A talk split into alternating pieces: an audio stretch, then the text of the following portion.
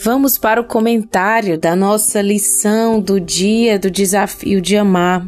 O amor é bondoso. Eu gostaria de levar você nesse momento a refletir sobre como você tem se comportado. A lição, para mim, ela diz tudo, ela, ela é bem clara, mas eu quero que você medite especificamente sobre o seu comportamento na tua casa com o teu marido.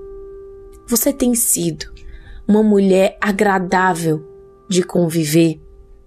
As pessoas, especialmente teu marido, ele deseja estar na tua presença. Olha, sinceramente, muitas vezes nós nos tornamos tão rixosas, nós nos tornamos tão.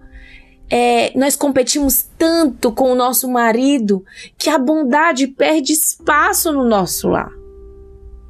Tantas vezes quando o marido entra pela porta de casa, no lugar de um beijo, de um abraço, de ter uma comidinha pronta, de ter ali o amor traduzido em bondade, em atos, palavras e ações, o que ele encontra é uma mulher que só reclama, que só olha para ele para apontar os defeitos. Eu sei que eu tô falando coisas óbvias, mas hoje, quando teu marido entrar pela porta da tua casa, Olha isso como uma bênção e se prepara para ser uma boa esposa. Uma boa esposa que não só não reclama, mas que age colocando as necessidades dele em primeiro lugar. Uma esposa que age de forma gentil e não áspera. Uma esposa que toma iniciativa para que ele se sinta amado, respeitado e feliz na tua casa. Em que foi que você transformou o teu lar?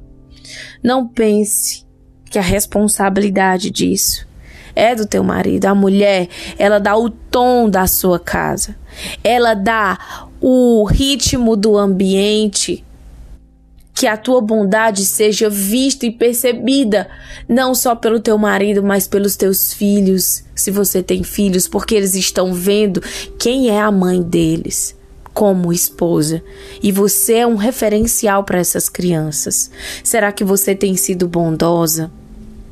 Será que você tem sido gentil, cordial?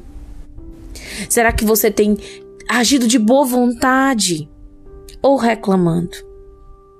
A autorresponsabilidade é um conceito poderoso que eu quero trazer aqui hoje. Ela é a certeza absoluta de que eu sou a única responsável pelos meus resultados. E, consequentemente, somente eu posso mudar.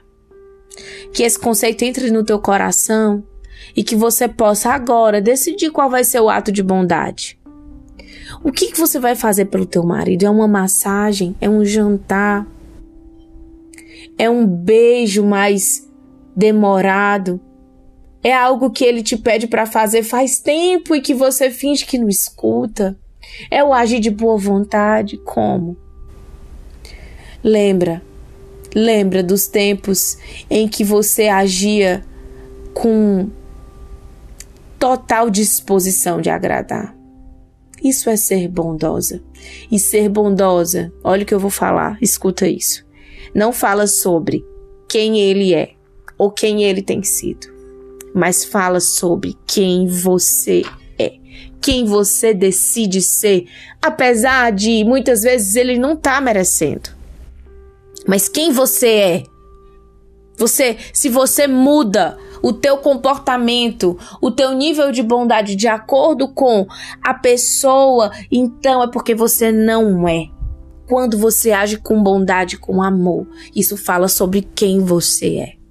Seja uma mulher bondosa. Eu quero declarar que agir com bondade é aquilo para o qual Deus te criou. Deus é bom e nos fez a sua imagem e semelhança. Então nós também podemos ser boas, mas as feridas nos roubaram da bondade. As feridas nos roubaram de ser essa mulher que Deus nos fez para ser. E nessa hora eu quero que você se coloque em espírito de oração. Se você puder, feche os teus olhos e fala: Senhor, me dá graça de ser boa como tu és bom. porque Deus é bom.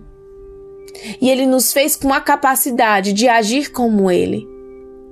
Que mesmo apesar das nossas faltas, Ele continua sendo bom. Então, nesse momento que o Espírito Santo encontre você e traga a bondade, a disposição para ser semelhante ao Pai ao teu coração. Que o Senhor te abençoe e te guarde nesse dia. Que nenhum mal venha plantar sementes no teu coração, que seja cancelada a obra do inimigo na tua vida, na vida da tua família. Que nenhuma seta, que nenhum dardo inflamado possa te alcançar, mas que a bondade permeie todo o teu ser e que o teu marido possa ver em ti a bondade de Deus e assim reconhecer o Senhor. Amém? Que Deus te abençoe.